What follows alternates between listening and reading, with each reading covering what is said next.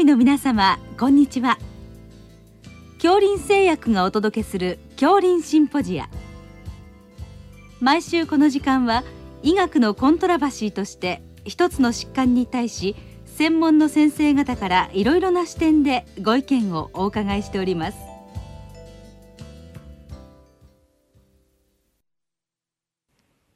シリーズ。日常臨床に潜む内分泌疾患と最近の話題の25回目。横断的診療1内分泌緊急症と題して。九州大学内分泌代謝糖尿病内科講師坂本隆一さんにお話しいただきます。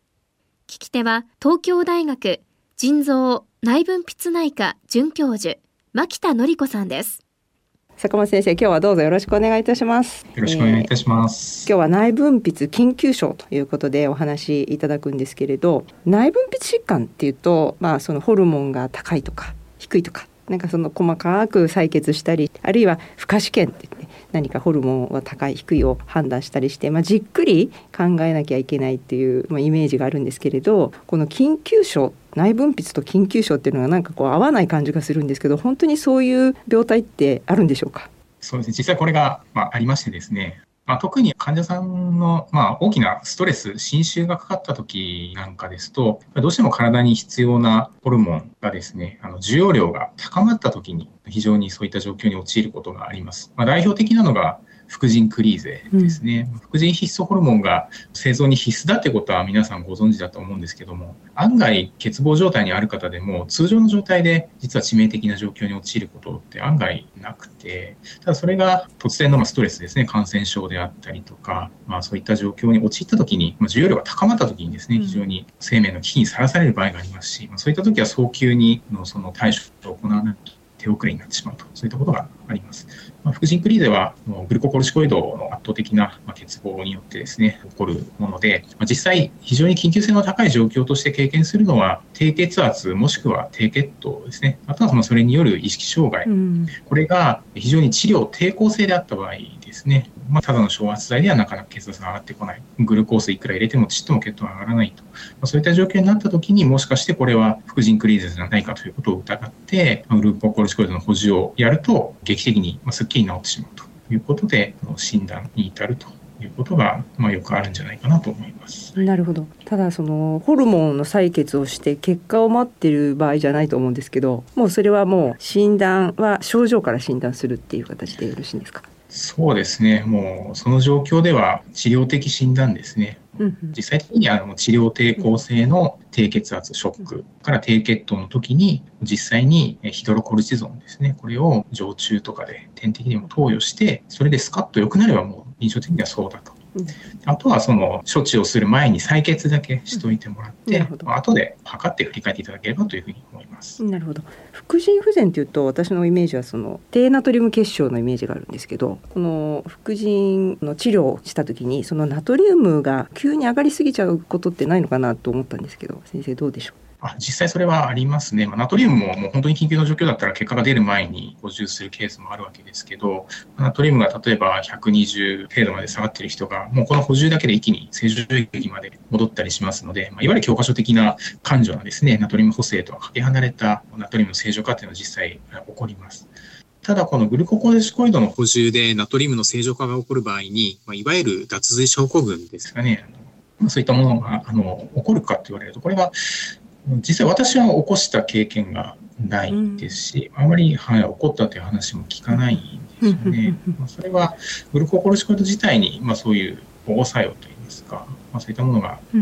あるんじゃないかとか言われてますけど、まあ、理由はよくわからないですけど、実際あまり起こったことはないですね。じゃあむしろ副腎クリーゼのその副腎質ホルモンがとにかく足りないことを一番考えて、まあ、補うっていうのが一番考えるべきことなんですね。すねなるほど。その他クリーゼって言われるような内分泌ホルモンの緊急症ってあるんでしょうか？そうですね。まあ、次にクリーゼで上がるのは、ね、甲状腺のクリーゼだと思います。まあ、バセドウ病がベースの方っていうのが多いんですけれども、まあ、甲状腺中毒症ですね。甲状腺ホルモンの、まあ、過度な過剰状態。まあ、それの臓器に対する症状が非常にひどく出た場合に起こるもの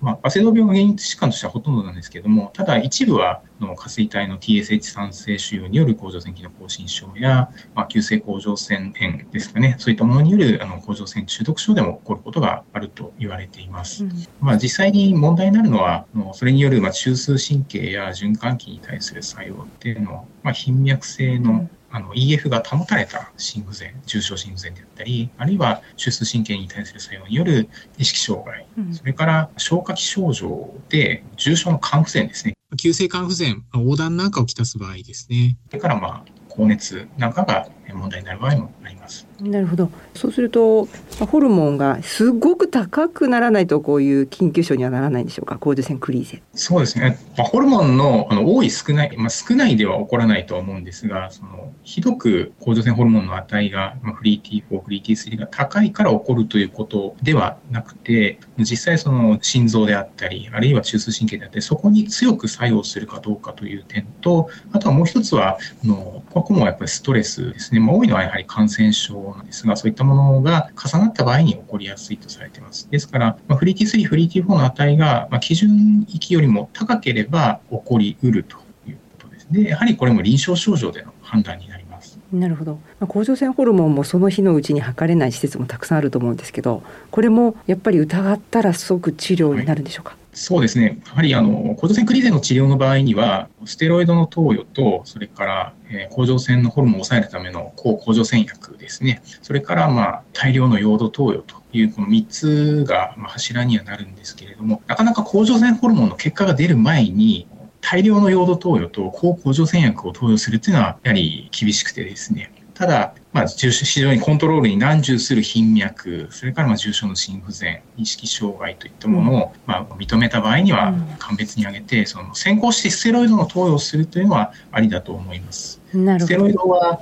はい、あの T4 から T3 への変換を抑えることで、ホルモン自体を減らすことはそんなにできないんですけれども、標的臓器での作用を抑えることができますので、まあ、これだけでも症状の軽減もできますから、これだけを先行してあの処置するというのはできると思います。なるほどですね。はい、副腎クリーゼと実は意外に似てるんですね。そうですね。疑った時にまず投与してみて反応を見るっていうのは、こういう場合は許容されると思います。あとは疑うのは身体所見ですね。バセドウ病では、まあ、こういうのを起こす方って活動性が高いので、まず非常にあの微慢性の甲状腺腫、ゴイターが強い方がいらっしゃいます。だからもうパッと見でわかるぐらい、甲状腺の形がはっきりとわかるようなゴイターがあったり、あとはあの眼症ですね、眼球突出に代表されるような、うん、甲状腺眼症の症状がはっきり出ている方なんかは、甲状腺ホルモンの測定がなくても、うん、先ほどのあの心不全症状や意識障害や消化器症状が揃っているとですね、抗甲状腺薬の投与に踏み切ったりする場合もあります。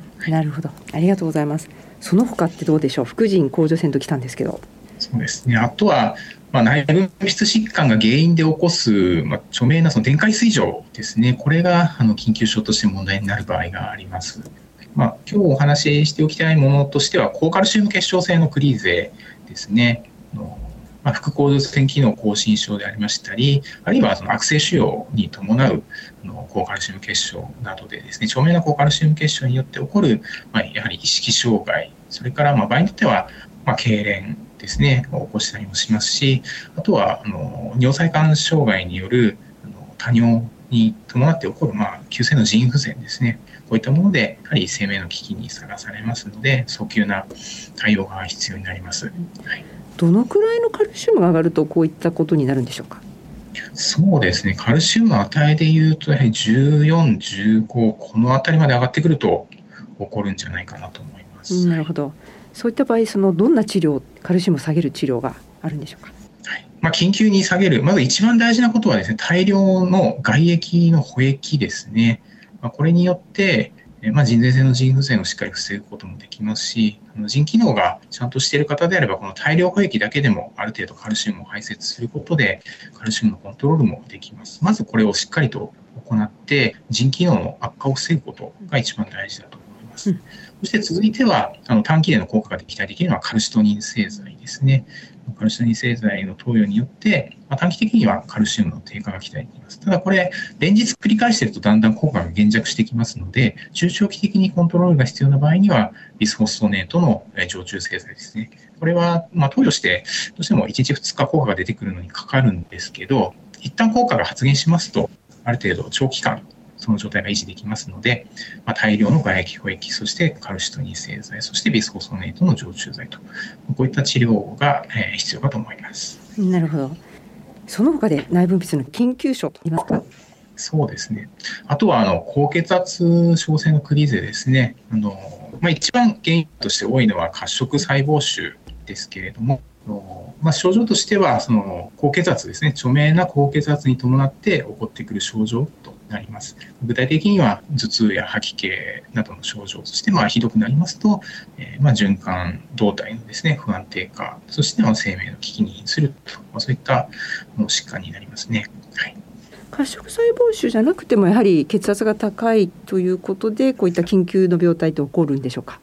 はい、褐色細胞腫以外の病態でも、著名な高血圧であれば、うん、まあ、悪性高血圧などでは、収縮期が180以上、拡張期が120以上ぐらいの高血圧になりますと、まあ、こういった高血圧症でのクリーゼは起こり得ます。そして、緊急の高圧が必要となります。なるほど。カルシウムブロッカーの常駐製剤の持続投与などで、え、しっかりとま血圧を下げるということが必要になるんですけれども、ただ、まあ、先ほど言いましたように一番頻度が多いと言われているその褐色細胞腫によって起こる高血圧症性のクリーゼの場合は、まあ、一般的に緊急の高圧で使われるカルシウム拮抗薬の常駐製剤での血圧のコントロールというのはなかなか難しいので、まあ、これに特化したアルファ1、アルファ2の拮抗薬ですね、ペントラミンの持続常駐ということが必要になることが多いです。それでもなかなかコントロールがつかない場合には、ベータ遮断薬の併用ですね、プロプラノロールの常駐製剤の併用が有効だと思います。なるほど。なんか今日のお話をお伺いして、やっぱりその内分泌緊急症まあ、イコールなんか意識障害の患者さんを見た時にはこういったホルモンの異常を考えていく必要があるのかなというふうに思いました。高松先生今日は本当にどうもありがとうございました。ありがとうございました。シリーズ。日常臨床に潜む内分泌疾患と最近の話題の25回目。横断的診療1内分泌緊急症と題して。九州大学内分泌代謝糖尿病内科講師坂本隆一さんにお話いただきました。聞き手は東京大学腎臓内分泌内科准教授牧田典子さんでした。